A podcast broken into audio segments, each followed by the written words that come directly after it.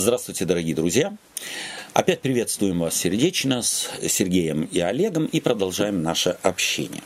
Сегодня мы посвятим э, время э, тому, чтобы посмотреть на аргументы других двух друзей Иова. Это Вилдада и Сафара. Давайте вглядимся в их аргументы, чтобы Э, понять, э, почему э, автор этой книги выстраивает эту линию диалогов между Иовом и его друзьями. Давайте не забудем также, что книга Иова не является книгой педагогической или желающей морально-нравственные какие-то принципы поставить на передний план. Книга это, это взгляд автора на Э, предложенную и предложенные им э, диалоги, чтобы скорректировать теологию читателя.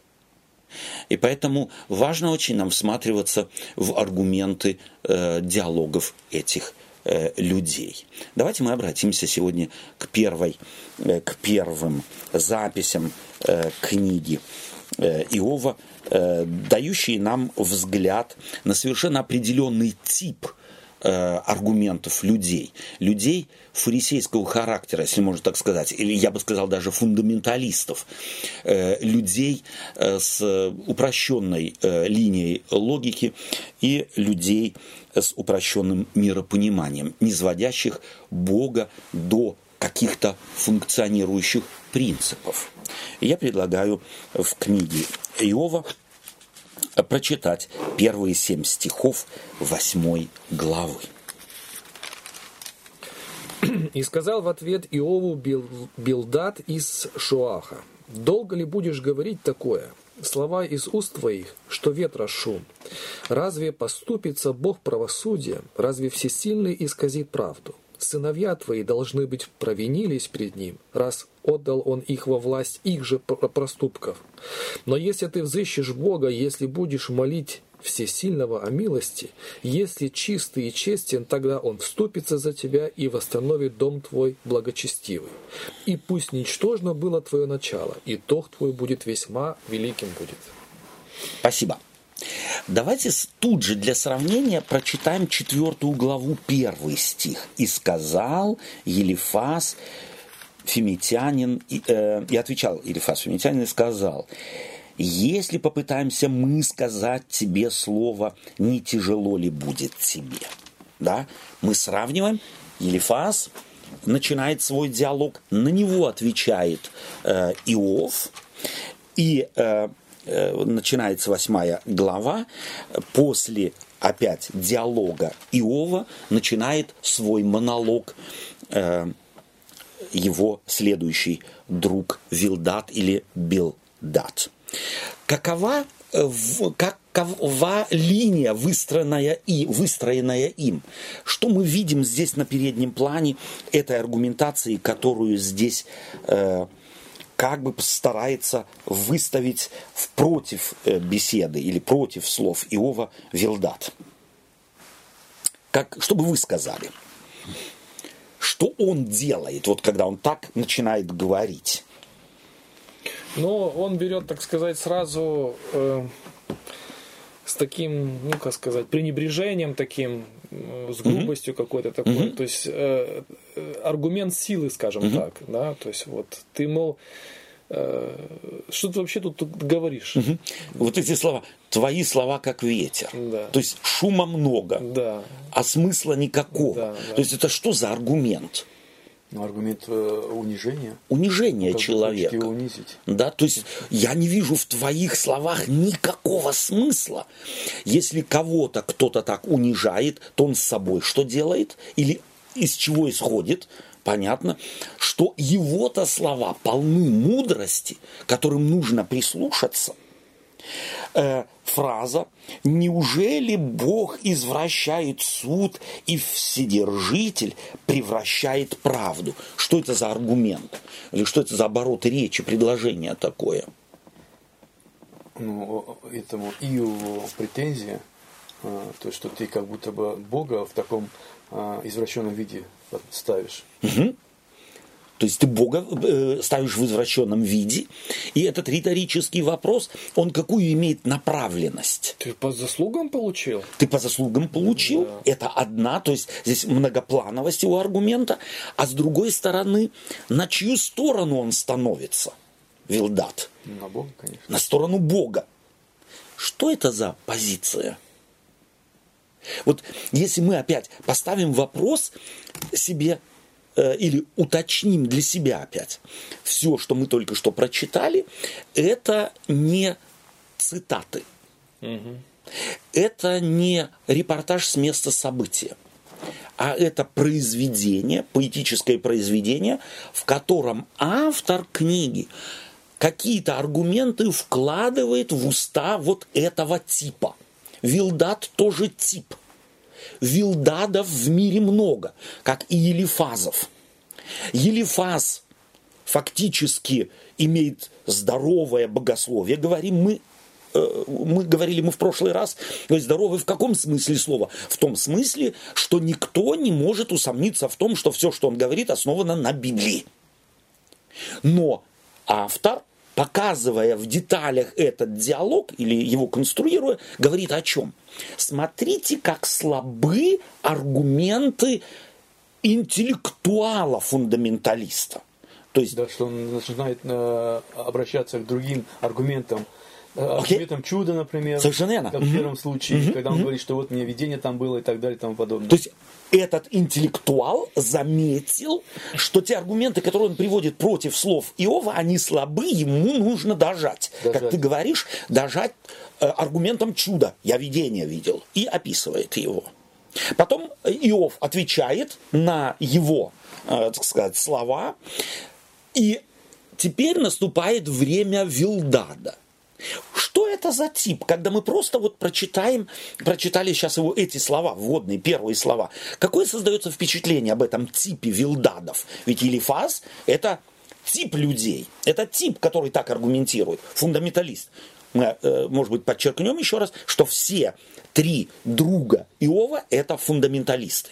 То есть это люди, э, которые э, имеют только фронтальный взгляд на мир. У них нет возможности, они не научены, не способны смотреть несколько шире. Их мир узок. Среди них есть немало интеллектуалов. То есть, опять-таки, э, это очень важный принцип, как мне кажется, что образование не меняет э, миропонимание. Можно быть задолдоненным э, профессором богословия, Смотрите на разговор Иисуса Христа с Никодимом. У него был свой узкий мир. Он многого боялся. Он был искренний, но горизонты его были очень узки. Иисусу Христу приходится его упрекнуть, ты ли учитель Израиля, и этого ли не знаешь. Этот упрек такой деликатный. Ты Азов не знаешь автор книги Иова делает несколько по-другому. Он нам через диалоги, которые мы читаем из уст Елифаза, в частности из уст Вилдада, показывает, что это за тип фундаменталиста. С интеллектуалом мы познакомились. А это что за тип? Это, как мне кажется, такой тип э, фундаменталиста очень радикальный. Угу. Он Бога постиг вот, и э, считает, в определенной мере, в определенной, да? Ну, вот так он считает. Считает, вот, да. И потому э, все, что в его понимании, то есть вот у него есть определенная схема, угу. вот, потому что он здесь выступает в защиту Бога, а значит, собственно говоря, себя судьей ставит. Супер. Зачем вникать? Супер. Да, то есть ты, все, что ты сказал, оно никак не находит отклик в моем понимании. И потому он не тратит время на телячьи нежности, он сразу правду матку. Да. да? Пошел ты вон. Да. Вот и все. Олег, вот мне нравится, э, э, что ты увидел, что ты подчеркнул. Вот если кто-то считает, что он Бога постиг, и с высоты вот этого своего познания, как бы сверху вниз, унижая Иова, явно начинает защищать Бога, то что делает автор, когда он так его, так сказать, рисует? Он делает то, что, как высмеивали справедливо и иронично показывали, как атеизм, э, явно защищая, э, показывая, что Бога нет, тем самым говорил, что он есть. Супер! То есть на самом деле он показывает, смотрите, он-то и Бога не считает за Бога, способного себя защитить. Он считает, что ему нужно защитить Бога. И этого не заметить на самом деле невозможно. Вот это меня восторгает вообще-то в Библии, в книге Иова особенным образом, что не говоря, автор для внимательного читающего может показать, смотри, каким примитивным может быть фундаментализм он пойдет и взорвет себя ради Бога. То есть вообще все речи Иова, они его оскор- оскорбили до глубины души. Абсолютно, абсолютно. То есть он не суверенен нисколько. Он не такой уж и великий в своем познании, как в своих глазах кажется. Он настолько мелочный и примитивный в своем богопонимании, что считает, что именно он должен пойти на защиту Бога. Крестовые походы любого характера во все века отражают именно этот взгляд. Если мы не защитим Бога, то кто? Это же вот эти два, которые просили, э, разрешимый э, гром с неба. Вот Совершенно это срез вот этих вилдадов, которые Это тогда именно- еще, да? Именно так. Вы не знаете, какого духа. Вилдат не знает, какого он духа. Дай ему власть, и будь он не друг Иова, он начнет преследовать. Ну, они потом и будут, инквизиция, вот они, Абсолютно. кто власть получили. Это и есть вилдады. Они, их проблема в чем? У вилдадов. В том, что до них не достучаться. Их э, миропонимание настолько законченное, настолько отшлифованное и заточенное, что они даже не могут модифицировать своего познания. Они, говоря, постоянно повторяются. У них мозги не работают, я извиняюсь, и перед слушателями тоже. То есть вот это тоже, это чело- человекообразные приматы. Совершенно верно. То есть это щедринский органчик. То есть тогда магнитофонов не было, Щедрин при, э, привел, то есть прибеж- прибег вот к этому образу органчика, да, то есть вот эти вот, э, как мы их по-русски называем, ты крутишь, шарманка, да, ты крутишь, и одна и та же мелодия, она пройдет, и все начнется снова, она пройдет, и все начнется снова. Это шарманщики богословские, то есть они на самом деле модифицировать э, вещи богословские не могут. Я вот спрашиваю, давайте мы, коль скоро мы этот органчик Щедринский вспомнили, или шарманку вспомнили, для человека э, немного любящего искусства, что он изберет? Изберет ли он оркестр или одного человека, умеющего интерпретировать музыкальные, скажем там, шедевры? Или шарманку, в которой музыкальный шедевр, так сказать, э, построено так, что ты его крути, он тебе постоянно его чуть-чуть быстрее, быстрее, чуть-чуть медленнее, медленнее. Ты можешь только скорость менять. А интерпретации никакой. Что нормальный человек пред- предпочтет чему? Ну, понятно. Логический, логический вопрос. Но в богословии это невероятно сложней. Гораздо проще иметь богословский органчик. Гораздо проще иметь богословский магнитофон. Я записал свои аргументы, я их выучил, блестяще выучил наизусть. И тогда, мне кажется, любой, модифицирующий эту же тему, примитивным и недосягающим моей высоты. На что он делает ставку? На чистоту и верность своих фраз. И здесь они видны. То есть только человеку невооруженному, на самом деле широ- очками широкого э, взгляда на мир, эти вещи будут, э, так сказать, настолько аргумент- ар- аргументативно чисты, что вроде на первый взгляд э, комар, масса- э, к- комар носа не подточит. Читаем этот аргумент. Неужели Бог извращает суд и Вседержитель превращает правду? Если сыновья твои сгорели, это, так, Согрешили. прошу прощения, согрешили, прошу прощения, пред ним, то он и предал их в руки беззакония их. Можно быть более жестоким? Отцу, дети которого погибли, который еще страдает, если можно так сказать, э, не умея, не имея возможности их нормально похоронить, у, так немного у, э, усилим это, это впечатление. Он ему говорит еще во время траура по своим детям, что заработали, то и получили. Может быть более жестоким. По-другому не могло быть с его глаза. Совершенно верно. То есть из его позиции, но кому это видно? Со стороны. Со стороны и опять-таки кому? Иова. Только Иова или таких, как Иов, у которых на самом деле горизонты расширены, горизонты взгляда на Бога отличаются радикально от взглядов его друзей. Фундаменталистическая позиция в любой религии, в любой религии, в христианской, протестантской, тем паче чревата чем? Насилием. Фундаменталисты типа Вилдадов не могут не насиловать себе подобных. Они не могут терпеть их, для его, на его взгляд, ошибочных позиций. Они и очень изощрены вот в богословии, у них нет способности модифицировать свою позицию. А в плане преследования инакомыслящих они невероятно изощрены. Здесь это четко показывает автор в словах Вилдада, направленных на, не только на унижение самого Иова, но и причинение ему, в его рану, э, так сказать, потери своих детей, пихает свой палец правильно, что заслужили, то и получили. Какой христианин может здесь хотя бы немного, христианин, хотя бы которого немного коснулась благодать и милосердие Христова, с ним согласиться? Никакой. Никакой.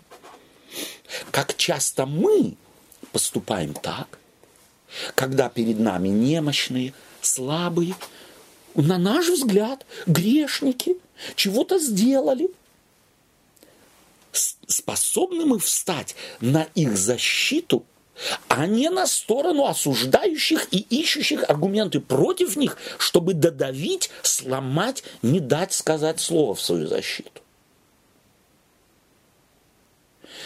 Я не могу не восторгаться на самом деле вот мудростью Божией, которую Он дал автору книги Иова, характеризующую на самом деле вот эту фундаменталистическую позицию. И еще раз, она всегда была. Мир в этом плане не меняется.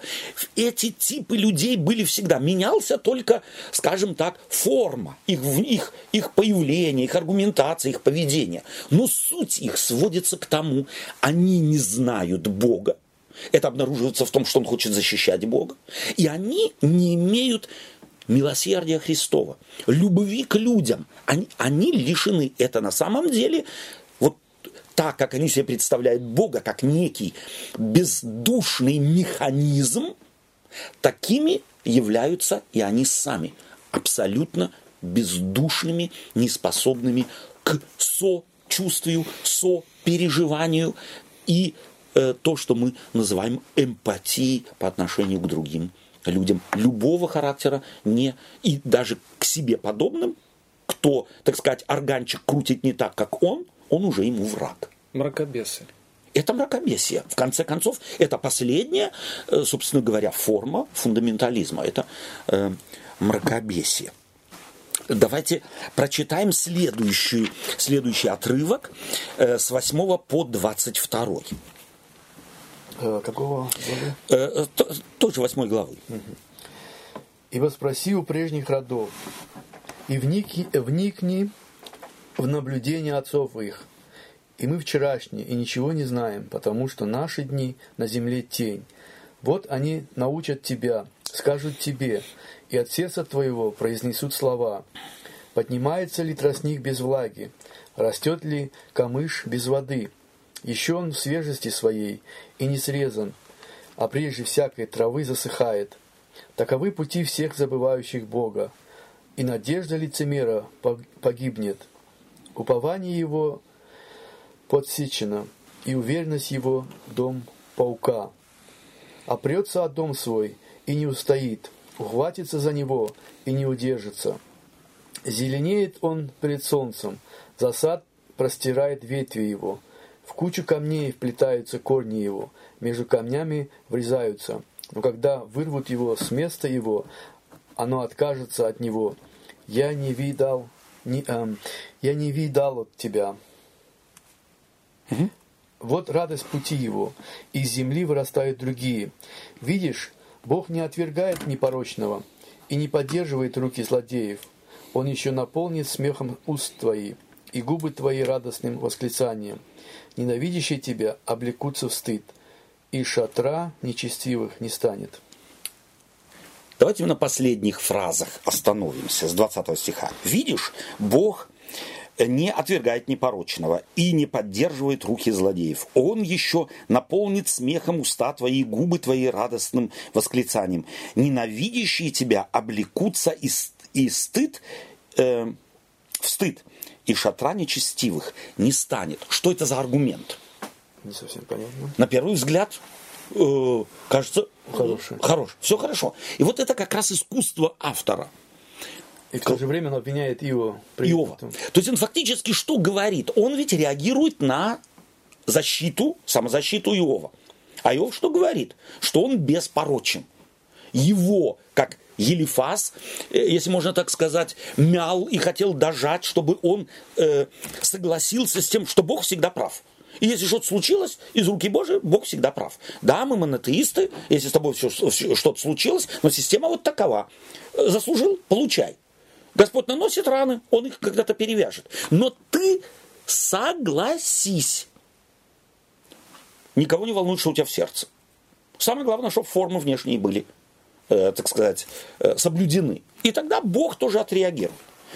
Э, Вилдат здесь что говорит? Он соглашается с частью аргументов Иова. Да, и поддерживает таким образом опять своего предшественника, или фаза. Да, Бог что сделает? Он никогда не будет несправедлив. Бог не отвергает непорочного. А таким образом, если ты отвержен, видно, Бог тебя не благословляет, Бог все забрал, то ты кто? Порочный. Ты порочный. Значит, ты по делу отвергнут. И э, он не поддерживает руки злодеев. Твои руки он не поддерживает. Значит, ты кто? злодей. Он еще наполнит смехом уста твои, но когда, в каком случае? Если покаешься. Если ты покаешься, или если обнаружится, что все это какое-то заблуждение и какая-то, э, и какая-то катастрофа непонятная, которую мы объяснить не можем, тогда да. Но в обратном случае никогда. Что делает Вилдат? То есть твое состояние показывает, что ты в таком состоянии находишься. Абсолютно. Да, то есть э, он опять без, фундамент... Без вопросов не, не возникает. Возникает никаких вопросов. То есть он в одно, скажем так, э, в один гонг вместе с Елифазом бьет и говорит в одну точку, в один гвоздь. Вот это так ты, э, так сказать, пойми одну вещь. Вот таков мир. Все очень просто. Все очень э, просто. То есть он что делает?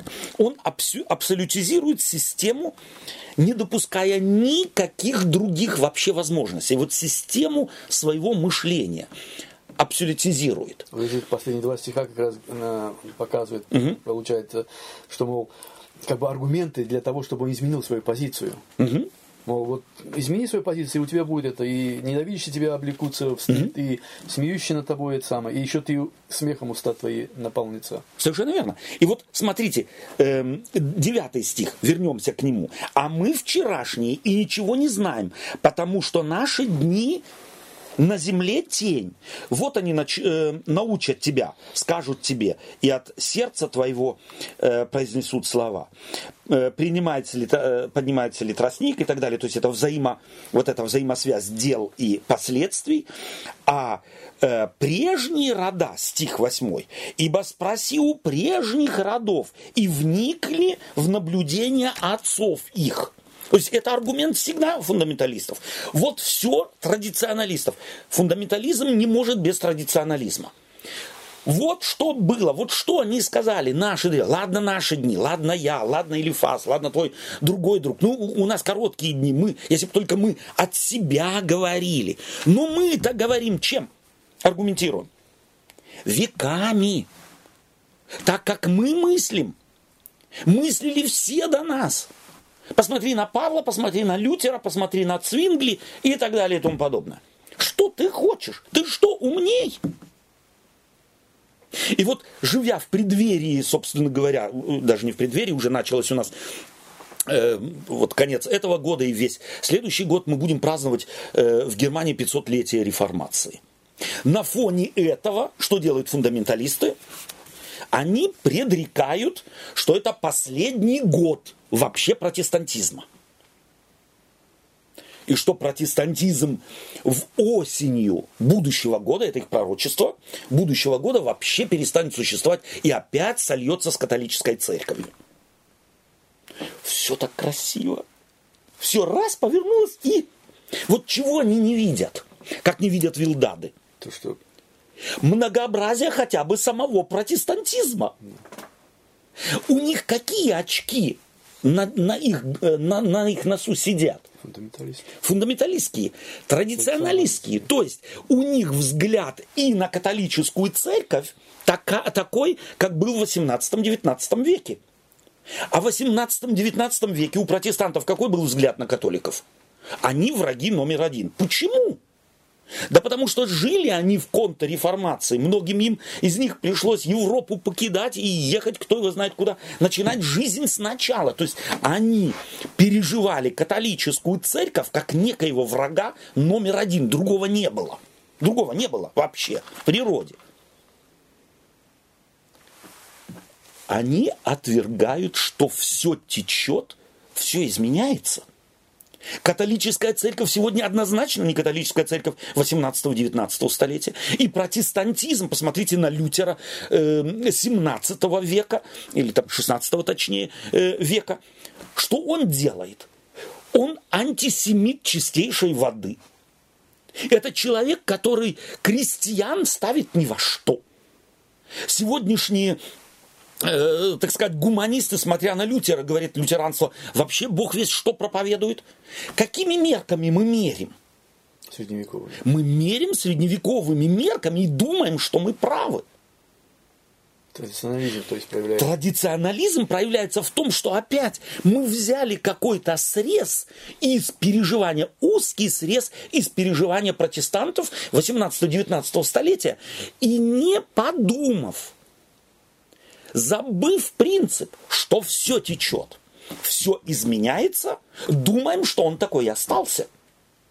Либо он настолько изменился, что он теперь, у него уже теперь нет э, аргументов против католицизма, он теперь сдаст свои позиции. Какой протестантизм сдаст свои позиции? Тут элементарно спросить.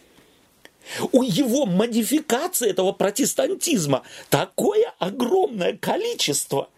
И разница уже между даже протестантами, между некоторыми протестантскими течениями так велика, что они между собой договориться не могут. И если сегодня протестантские церкви э, растут, именно так, протестантские церкви растут в исконно католических странах, в таких как Латинская Америка, Юго-Восточная Азия и так далее, именно взрывообразно растут – Именно протестантские церкви. В исконно-католических землях, если можно так сказать, и странах, то о каком объединении может быть речь и аннулировании протестантизма? Но некоторые на самом деле примитивно мыслящие верующие считают, что это так и будет. вырвали там цитату, вырвали здесь цитату, построили свою систему и радуются, и потирают руки, пугая всех, что все уже конец света. Католики пришли к власти. В то время, когда католики между собой – восточные, западные, южные, северные, договориться не могут. Объявляется некое устранение протестантизма самого себя самим собой в договоре с тем, что они теперь уже и отдадут всю власть католической церкви. Насколько можно быть вилдадами примитивными? Получается, протестантизм э, само по себе бесстержневый какой-то, Абсолютно. какое-то расплывчатое такое Да. существо, которое не способно вообще ни мыслить, ни, Да. ни соображать сами. И интересно, что вообще в представлении этих людей у них все сводится, как сказать, как будто прости- протестантизм это какой-то человек. Католицизм это тоже человек. И вот они между собой, это все ж ясно. Да. Все ж понятно, посмотрите, Да, они да, уже да. договорились. Настолько все упростили. Да. То есть Да. мир сузили до не знаю чего. Да. Да, иногда вот тоже, это же перекликается, и, и у всех этих историй общий знаменатель. То, что вот насчет политики, да, НАТО, НАТО, как будто НАТО это человек. Все, всех захватил, везде свои поставил эти, да, всех тянет. Кто куда тянет? Это что, человек, который всех затягивает силой, да? То есть это показывает нас узость э, мышления этих людей, которые не хотят... Во-первых, они очень ленивы на самом деле, потому что ведь это надо, надо потратить время и силы, чтобы Да. вникнуть, разобраться, да, уметь думающим конечно, быть да. человеком, анализирующим, да, Да, да. И как раз вот эта позиция показывает, что те как раз, кто не могут ни думать, ни анализировать, забывают простейшие, простейшие системы анализа исторических фактов и э, логических выводов, как раз эти люди становятся популярными и в христианстве тоже, и их, э, так сказать, системы записывают на свой органчик, прокручивают, прокручивают и сами радуются своим сказкам. Ну, да, они именно популярны, потому что это как раз и характеризует э, такой срез э, современного христианства, потому что для каждой бактерии нужна благоприятная среда. Ну, естественно, И если да. они, так сказать, растут, как на, на- на дрожжах, да, то это о чем-то и говорит, что значит мы им создаем эту благоприятную среду. Совершенно верно. Да, где-то. И поэтому стоит на самом деле, э, вот я вижу, если вилдады, э, так сказать, э, ну им проще. Почему? Они что-то выучили наизусть, им надо только повторять. Понятно, что не вилдадам, а типом э, людей, здесь представленные Иовом, им труднее гораздо. Во-первых, они, как правило, в меньшинстве. Это ведь мы уже подсказывали, да, то есть говорили о том, что Иов здесь не зря стоит один против, собственно говоря, четверых своих друзей. Четвертый еще не называется, но он на горизонте появится, Иов-то его видит, и он знает их позицию, ему трудно. Он, в конце концов, скажет, ну что сделаешь, если ты не можешь добиться или заставить, э, и это и невозможно, какой-нибудь органчик интерпретировать музыку. В данной ситуации такие, как Иова, они всегда будут в проигрыше, потому что уж потому, что они не могут себе позволить э, то хамство, Да. э, то, Да. как, как могут Да. себе позволить Да. фундаменталисты. Да. Да. То есть они только Да. могут э, оперировать э, аргументами доводов. Да? Да. То есть вот посмотри сюда, вот Да. сравни это. Вот все, что они могут. Да. Взывать к разуму. А если там все двери закрыты, Да. то Совершенно верно. И давайте мы сейчас сделаем, мы пробежимся, у нас времени мало, мы пробежимся хотя по некоторым аргументам Иова после того, как тираду свою, так сказать, э, высказал э, э, Вилдат, и прочитаем в 9 главе. Следующая 9 глава – это реакция Иова на речь Вилдада. В 9 главе давайте посмотрим э, 6 стих прочитаем. Да, по очереди. Олег, можно 6 стих ты прочитаешь? Сдвигает землю с места ее, и столбы ее дрожат. Это о ком он?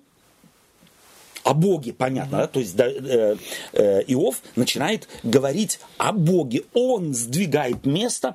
И позвольте мне, э, я подобрал этот текст только для того, чтобы показать миропонимание э, чисто, э, скажем так, э, космологическое. Какое у Иова? Ну, на- Земля на китах стоит там. на каких-то китах, на каких-то столбах, на каких-то... То есть э, здесь вот мы очень часто, христиане, накладывают на Иова очень часто свое, э, так сказать, современное галилеевское представление о мироздании. Какое у него представление? Однозначно э, просто хотел указать на это, что Библия отражает, и э, здесь Бог не возразит никогда, и друзья не возражают, что ж там сказал, что земля на столбах стоит, она не стоит на столбах.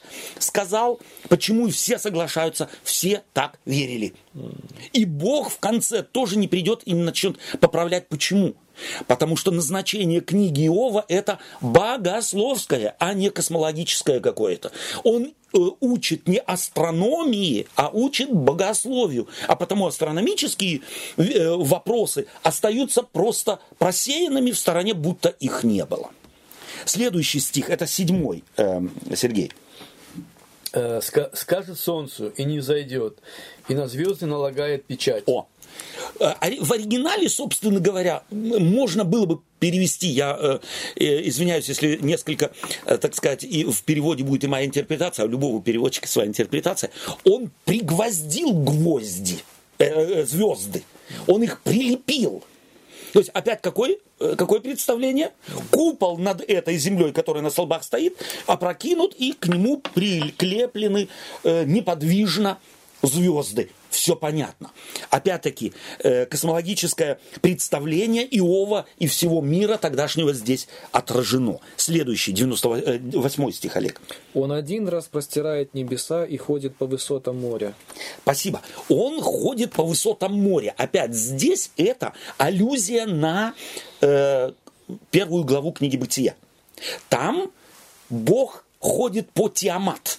То есть здесь слово э, э, с корнем тиом э, употреблено, он, то есть фактически намек на то, на что э, вот мы, помните, говорили, что э, книга Иова еще и хочет дез, э, если можно так сказать, или э, демифологизировать мозги и э, вообще читателя э, того времени. То есть Тиамат это в категориях мышления того э, времени самая могущественная э, богиня вод, бездн. То есть вот на ней все стоит, а Бог по ней ходит. То есть Бог попирает ее. Вот Бог, которого представляет Иов, он другой, нежели Бог, который еще, правда, у них уже есть мон- монотеистические представления о Боге, о Боге, но окрашен он чем? Какими представлениями? Явно языческими, явно народными представлениями об, э, э, так сказать, о Боге живом. Одиннадцатый стих. Вот он пройдет предо мною, и не увижу его, э, пронесется, и не замечу его. То есть, на самом деле, Бог не зрим. Вот Бог, он, это монотеистическое представление у, у Иова. Его описать Невозможно. невозможно. Даже если ты увидишь, если он пройдет мимо, ты его, или тебе ка- покажется, ты, ты его описать не сможешь. Вот вы описываете, хочет сказать Иов, а я его описать не могу. Опять мы видим, как автор вкладывает в уста Иова верные представления о Боге. Не делай себе кумира никакого изображения. Речь идет не о рисовке, там никто не рисует Бога из Невилдат, ни Елифас, ни э, Сафар, но он у них нарисован где? В голове. в голове. Он неподвижен. Это идол. Это на самом деле икона, прошу прощения, в мозгах у них. Иов представляет другого Бога подвижного и Бога невидимого. Его не защищать не надо. И за ним не угонится никакое тварное существо. Он может прийти и уйти, и ты не заметишь. То есть мы чувствуем, как ломает автор представление о э, богопонимании того э, времени. Давайте прочитаем, может быть, 19 стих. Если действовать силою, то он могуществен. Если судом, кто сведет меня с ним? Мгм. Вот здесь мне важно очень слово «кто сведет меня». Другими словами, есть ли такой посредник, который скажет, ну-ка, иди сюда, ну-ка, разговаривайте между собой. Да? Что делает Иов? Он показывает, он на, на самом деле показывает вроде то же самое, что и друзья говорят, что он велик. Но чем он здесь уходит дальше, в чем расширяет он взгляд на Бога? тем показывает, что, слушайте, к нему даже не приблизиться никак, не говоря уже, как вообще его можно защищать там или выступать от его имени. Совершенно верно. Да? То есть, и, где, где вообще этого посредника найти, который бы меня хоть как-то с ним свел? Совершенно верно. И, и с другими словами, он-то здесь и от абсурдом а, э, сводит и их аргументы. Ну вот только ты признайся, и все будет на месте. Бог не такой. Бог больше, он не идол, который нарисован у вас в голове, он совершенно другой. Только вот несколько таких наметок, несколько таких э, взглядов. И 20 стих тут же, Олег. Если я буду оправдываться, то мои же уста обвинят меня. Если я невинен, то он признает меня виновным. Все. То есть у Бога все мои слова пусть в мою пользу, пусть против моей, по- против моей. Бог настолько велик и настолько чист, то есть Он признает себя, что любое мое поведение в зависимости от того, как Он хочет, если Он хочет, Он увидит либо грешным, либо праведным. Мое, мои усилия защитить себя или защитить его не возымеют никакого влияния не будут иметь никаких последствий. И теперь стих 22. Все одно, поэтому я сказал, что он губит и непорочного, и виновного. О, супер. Какой аргумент у него? А он сказал, Вилдат что говорил? Если получил, если заслужил, вот получай. Дети твои заслужили, по праву умерли. А он что говорит, Бог Нет, какой? Он, он говорит, что если он хочет, О! То он сделает с любым это. с любым сделать. То есть он суверенен, он независим от наших манипуляций, молитв, покаяния, богослужения, песнопения, чтения Библии и так далее. Бог независим. Нет ничего, что стоит над ним, его могло бы заставить действовать в соответствии с тем, что думают, хотят, планируют люди на земле. Нет лучшего аргумента. Да. Вот он захотел, чтобы Моисей не вошел в обетованное. Всё. Все, и не вошел. И не вошел. Хотя кто-кто, а вот он как раз вроде бы должен был войти. По туда. сравнению со всеми. Со всеми, да. Со всеми, да. Его вера, его это. Давайте 30 стих прочитаем. Здесь же. Хотя бы я омылся и снежную водою и совершенно очистил руки мои, Дальше. то и тогда ты погрузишь меня в грязь, и возгнушаются мною одежды И мои. 32. Ибо он не человек, как я, чтоб я мог отвечать ему и идти вместе с ним на суд. Супер. Он не человек, как я. В чем проблема вилдадов?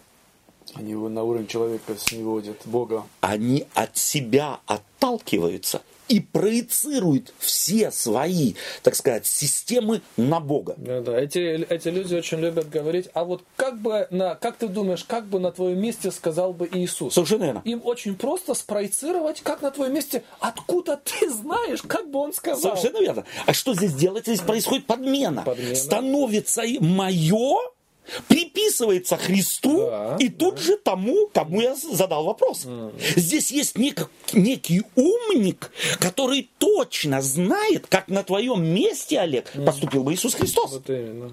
Вот они, вилдады. Вот она их характеристика. Примитивней быть не может. И Библия уже во времена пред времен Моисеева, или, может быть, чуть-чуть позже, начинает бороться вот с этим примитивным представлением и этой примитивной религией, э, которую Господь, собственно говоря, через Моисея передал народу, а народ начинает собственно говоря, извращать. Человеческий фактор входит в религию, и религия превращается, даже Божья, монотеистическая религия, впитывает в себя целый ряд языческих, народных взглядов, принципов и проповедуется как абсолютная То истина. есть, по сути, протестанты часто иногда эм, кичатся тем, что они, у них нету икон, всяких изображений, всяких статуй, которые они поклоняются.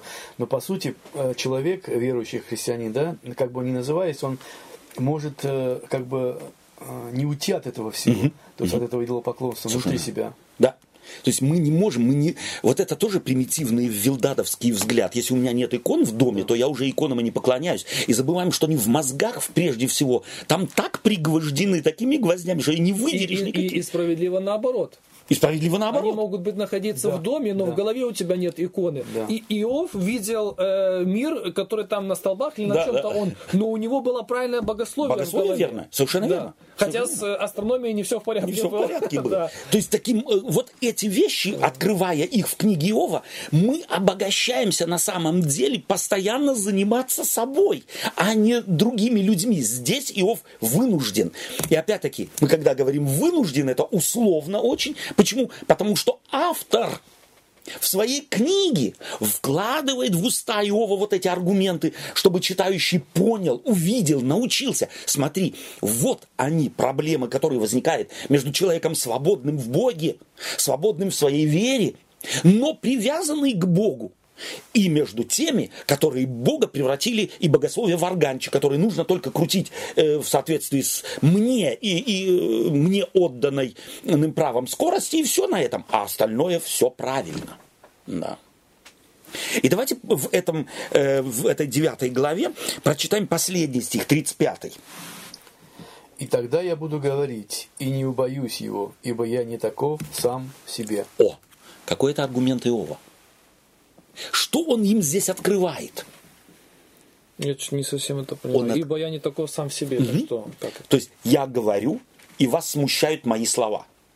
Но мотивы-то ваши, мои, вы не знаете. Ага. Я в себе, вот там, я внутри. Я в себе уверен, да. Я в себе уверен. И я не таков, как вам могут показаться мои слова. Mm. Они могут показаться неуважительными к Богу, они могут показаться неуважительными к богословию какой-то, что я вообще какой-то пропащий. Но я внутри-то другой уметь думать и, и уметь различать, что слова никогда или редко отражают действительный мир человека. Что слова это только слова, что на самом деле передать то, что творится в человеке внутри или в его богословии бывает невероятно трудно. И всегда есть возможность ложной интерпретации, а иногда и злобной. Фактически это упрек кому? В частности, Вилдаду. Ты берешь мои слова и кладешь их на золотые весы. Но я внутри другой. Ты об этом подумал? Ты бы, может быть, по-другому оценивал бы меня, если бы учел хотя бы один факт, что слова не могут сто процентов соответствовать тому, что я чувствую, как я мыслю. Давай мы о словах поговорим, давай дифференцированно думать, давай ты меня спросишь, если чего-то тебе было непонятно, или чего-то тебя смущает. Спроси меня, я попробую по-другому сформулировать. Нет, что делает Вилдат? У него нет вопросов. Э, здесь э, да. напоминает как-то, когда Павел перед Агриппой стоял. Совершенно верно. Тоже mm-hmm. вот так, что да. Да, будет тебе известно, да. как оно на самом да. деле. Да. Да? А, а аргумент какой? Чрезвычайная ученость твоя довела тебя до безумия. Вот все. Mm-hmm. Вот они вилдады. Mm-hmm. А? То есть э, он хочет сказать еще, наверное, что слова мои ты неправильно воспринимаешь. Да. Они, Жена. Мои слова выражают мою какую-то внутреннюю сущность, а у тебя восприятие неправильно. Да. И 10 стих 4, э, 10 глава 4 стих. Разве у тебя плотские очи, и ты смотришь, как смотрит человек? Это о ком идет речь? Опять Бог, и теперь Иов в 10 главе обращается к Богу. И теперь он говорит, слушай, ну неужели у тебя такие же глаза, как у Вилдада? И неужели ты, Боже, думаешь так, как люди? Вот эти, вот, вокруг меня. То есть, опять, что делает автор? Он как бы вкладывает в уста э, Иова, чтобы мы услышали, чтобы мы услышали в этом риторическом вопросе и однозначно и ответ дан. Не такой вот конфронтационный, а э, вопрос, заставляющий читателя думать, ну на самом ли деле Бог видит мир Иова и все, что творится в мире, так, как видит это Вилдат, как видят это фундаменталисты с фарисейскими, э, так сказать, э, э нахлестом. И это риторический вопрос. Ответ на него однозначно нет. Давайте мы теперь попробуем прочитать еще несколько аргументов. После этого, так сказать, ответа Иова э, выступает на сцену Сафар. Давайте мы его слова, к его словам присмотримся. Это 11 глава с 1 по 6 стихи. И отвечал Сафар э, на Митянин и сказал, разве на множество слов нельзя дать ответа, и разве человек многоречивый прав, Пустословие твое заставит ли молчать мужей, чтобы ты глумился, и некому было постыдить тебя. Ты сказал, суждение мое верно, и чист я в очах твоих. Но если бы Бог возглаголал, возглаголал да -да. и от, э, отверз уста своих тебе, и открыл тебе тайны премудрости, что тебе э, вдвое больше следовало бы понести. Итак, знай, что Бог для тебя некоторые из беззаконных твоих, беззаконий твоих предал забвению. Давайте посмотрим на этого типа. Что это за тип? То есть он как бы говорит, тебе еще повезло. О, Ты еще легко вообще отделался. Да. Ты Это- даже не понимаешь, как тебе подфартило в данной Ты ситуации. еще в, дво- в два раза ты э, заслужил большего, Да. чем ты имеешь. То есть вы чувствуете, что он хамит уже. То есть и начинает с чего э, автор? С некого интеллектуала. Да, да. Потом добрался до фундаменталиста. Все они фундаменталисты, но и характер разный. А этот, это последний сорт. Это самые мелочные, злобные люди. Он фактически хамит в лицо Иову, хотя Иов старше его. да, Он-то и в ряду всех трех младший. Значит, Иов старше их всех. Он здесь не сдерживает его религиозное, э, так сказать, оскорбленное чувство собственного достоинства, вот это вот мелочное, он его не может с ним справиться. Он с ним не может справиться. Если бы его хватило то, что хватило Иова, его слова выводят из равновесия. А, Он- а если болезнь какая-то? А если бы, вообще? да. То есть Сафар, последний из трех, у него не- нет абсолютно ничего нового. То есть вот то, что он здесь, э, так сказать, э, сказал, это, собственно говоря, э, абсолютное повторение. То есть тот же органчик. Э, причина.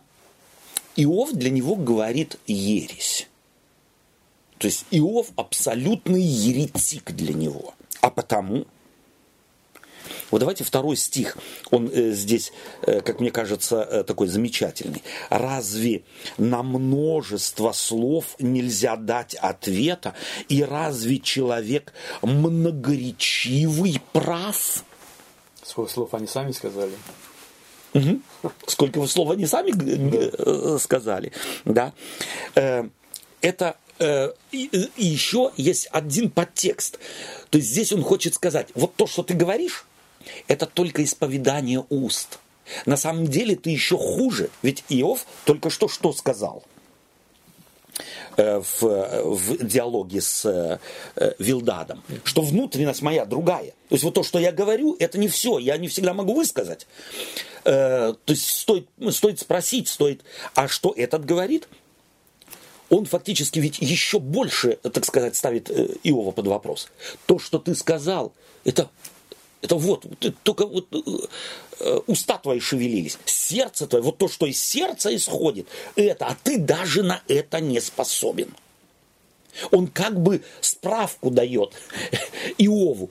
Ты только и способен лепетать что-то вот такое, не, неудобовразумительное и глупое. Я вот говорю. Э, и э, им э, противопоставлен человек вот этим словам из уст человек, говорящий от сердца, на который Иов э, не может или не способен. По его словам, получается, что даже Иов глумится над ними. Абсолютно, абсолютно, да, не наоборот. То есть ты, он идет здесь в наступление. Э, Ты, ты, фундаменталисты ты не- совесть вообще потерял. Совершенно верно. Фундаменталисты не могут не идти в наступление, они не могут не быть агрессивными. И вот в сафари, собственно говоря, агрессия достигает своего апогея. Давайте прочитаем с 7 по 12 стихи. Олег, можно тебя попросить? Можешь ли ты исследованием найти Бога? Можешь ли совершенно постигнуть Вседержителя? Он превыше небес. Что можешь сделать? Глубже преисподней. Что можешь узнать? Длиннее земли мера его и шире моря. Если он пройдет и заключит кого в оковы и представит на суд, то кто отклонит его? Ибо он знает людей лживых и видит беззаконие. И оставит ли его без внимания? То есть, что здесь делает Сафар? Что здесь неправильно? Ведь все, что он здесь говорит, абсолютно Правильно. Правильно, на первый взгляд. Опять-таки, здесь ты ничему не можешь противоречить. Но в чем разница между сафаровыми словами? И вот здесь опять, э, чего хочет автор? Только тогда, когда мы смотрим на книгу Иова с позиции, а чего же хочет автор? Нечего хочет Иов, нечего хочет э, там Сафар Вилдат э, или Елифас, а с позиции автора, чего он хочет, как он управляет диалогом, э, позволяя одному сказать другому, третьему, чтобы нам характеристики, так сказать, различных типов людей увидеть, и верующих, конечно, тоже, в сравнении с Иовом. Это же слова же мог сказать бы Иов, и он их фактически говорит. Но почему, э, зачем автору нужно вложить в уста Сафара эти очень похожие э, аргументы на аргументы Иова?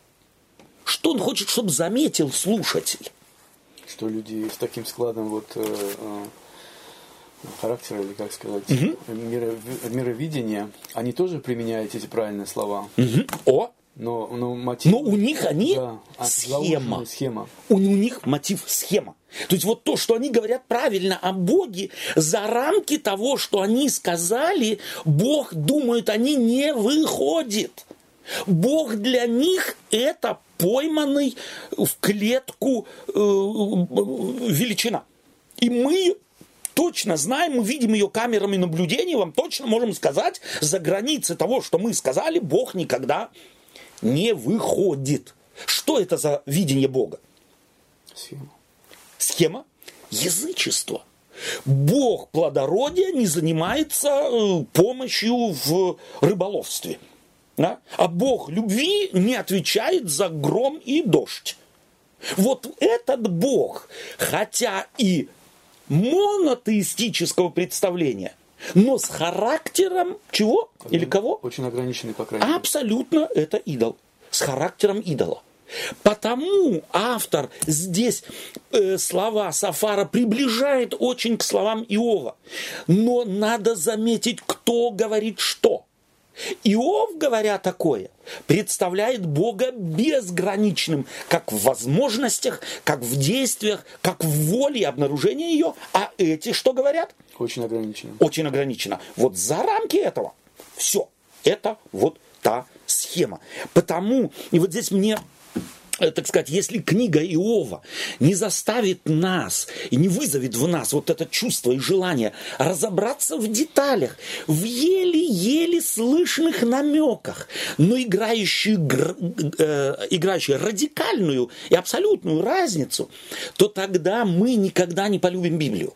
Тогда мы будем примитивными, называться христианами, но мы будем примитивными язычниками, которые к молитве относятся как к некоему рычагу вовремя, если побольше рычагов, то на Бога можно влиять. Тогда есть, тогда Богу нужен помощник злой, чтобы Бога оправдать. Тогда нужен сатана. Э, тогда нужно и э, на самом деле, э, так сказать, объяснять некоторые вещи с говорами в мире и так далее, независимыми от Бога. И эти могут то. И у нас получается вот такая вот, на самом деле, вот такой блин, разъезжающийся по всему абсолютно не имеющий, хотя вроде христианские общие ценности, хотя вроде общие христианские ценности, но на самом деле являющие, являющиеся по сути языческими. Давайте мы последний, э, последний э, аргумент э, все-таки Сафара послушаем с 13 по 20 стих. Если ты управишь э, сердце твое и прострешь к нему руки твои, и если есть порог в руке твоей, а ты удалишь его, и не дашь беззаконию обитать в шатрах твоих, то поднимешь незапятнанное лицо твое, и будешь тверд, и не будешь бояться. Тогда забудешь горе, как о воде протекшей будешь вспоминать о нем. И яснее польция пойдет... Полдня. А, полдня пойдет жизнь твоя, просветлеешь, как утро, и будешь спокоен, ибо есть надежда. Ты огражден и можешь спать безопасно. Будешь лежать, и не будет устрашающего, и многие будут заискивать у тебя, а глаза беззаконных истают, и убежище пропадет, у них и надежда их исчезнет. Тот, кто знает Библию, тот о какой части Библии должен вспомнить? Второзаконие. Второзаконие. 30 глава. Почти цитаты. Mm. То есть опять мы видим, что он э, на кого смотрит, кто для него пример? Моисей. Моисей или богослов среди них это Елифас. Mm-hmm. Да? То есть он фактически, Елифас, если цитировал 28 главу, то он э, так сказать, вздрогнул, вспомнил, и... но все очень близко, все там. Вот если ты так, то если даже у тебя будут беды и несчастья, то если ты обратишься, и если ты опять станешь, так сказать, э, на то правильное место, чтобы Бог тебя мог благословить, да, все зависит от того, на каком месте ты стоишь. Если ты не стоишь на том месте, на котором Бог благословит, э, то уже благословения быть не может, потому что есть там места, где Бог не благословляет. Олег, ты не знал это? Есть места, где Бог не, благо... не может благословить. Понимаешь? Вот эта упрощенная схема, которая противопоставляет Иов, однозначно хотя бы опыт жизни. Посмотри на злых. Их немало в мире. И они успешны. Чем? Или кем? Если мы, у нас средневековое мышление, то злым кто помогает? Дьявол. Дьявол. Он их благословляет. Понятно. И таким образом у нас, чувствуете, какая мешанина получается? От Бога бывает зло, а от дьявола добро. И теперь разобраться во всем. Бог весть кто может. Вот это язычество с элементами суеверия абсолютного. И таким образом становится, если эти схемы не преодолеть, получается так, что ты фактически э, Бога ищешь, потому что Он может дать больше. Ты ищешь его, потому что фактически, ну, если есть тот, кто может дать больше, его можно найти, то почему быть идиотом? Его надо искать. И как он действует, нам все понятно загибай только пал, пальчики, тебе достаточно будет твоих двух рук, чтобы загнуть все пальчики и познать Бога. Как только ты все выучишь наизусть, ты Бога знаешь, действуй в соответствии, и ты не только здесь будешь благословлен и прощен, но и в Царство Небесное въедешь, как на лифте. Кто спасает человека в таком случае? Он сам. Он сам. Бог здесь только средство. Бог только метод. Вот против чего книга Иова. Бог не средство, Бог не метод, Бог личность. И если я, человек, как личность, могу не поддаваться влиянию, действию, внушению, то тем паче Бог. Что берем с собой? Ну, э, мне кажется, что вот, э, вот эти вот картины, которые сейчас э, ты сегодня раскрывал, что Библия раскрывает нам о том, что вот эти вот э, люди, которые вроде благо, а, благочестивые и благосклонные слова говорят и а, правильно вроде бы себя ведут, но на самом деле суть этих людей ограниченная очень в своем вот богословии, в своем представлении Бога и мира, да, что и они и Бога загоняют в эти рамки, да. и сами других людей загоняют в какие-то рамки, схемы какие-то, сами там находятся и проблемы создают и себе, и другим. Mm-hmm. То есть это язычество, которое а, человека не покидает даже при, при том, что человек вроде бы приходит к Богу. Да. Спасибо. Вот, и угу. дай Бог, чтобы Бог там дал мудрости, э, мир видеть более в широком спектре, угу. в таком, который Бог и создал. Да. По крайней мере, стараться к этому стремиться. Угу. Спасибо тебе.